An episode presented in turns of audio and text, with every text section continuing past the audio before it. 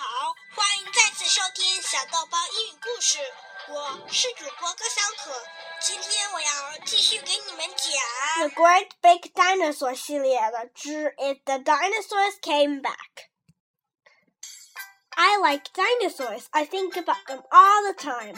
I read about them. I talk about them. Oh, how I wish the dinosaurs could come back. If the dinosaurs came back, they could carry people to work and back. If the dinosaurs came back, we wouldn't need any more lawnmowers. If the dinosaurs came back, house painters won't need any more ladders. If the dinosaurs came back, they were scary robbers.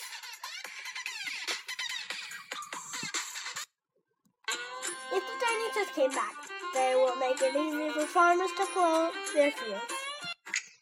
If the dinosaurs came back, they could help lumberjack chop down trees. If the dinosaurs came back, they could help firefighters put out fire. If the dinosaurs came back, they could help build big skyscrapers. If the dinosaurs came back, they would make great sky slopes. If the dinosaurs came back, they could take swimmers or ride at the beach.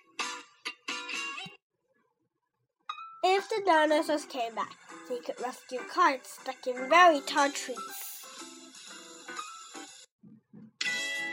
If the dinosaurs came back, mountain climbers would have new mountains to climb. If the dinosaurs came back, they could be a big help at the circus. If the dinosaurs came back, they could help librarians get books from the top shelf. If the dinosaurs came back, then would have something to work. If the dinosaurs came back, giraffes would have someone to look up to.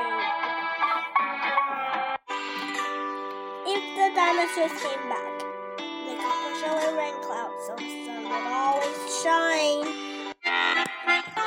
But best of all, if the dinosaurs came back, they would make great pets for people who love dinosaurs. 故事就讲完了。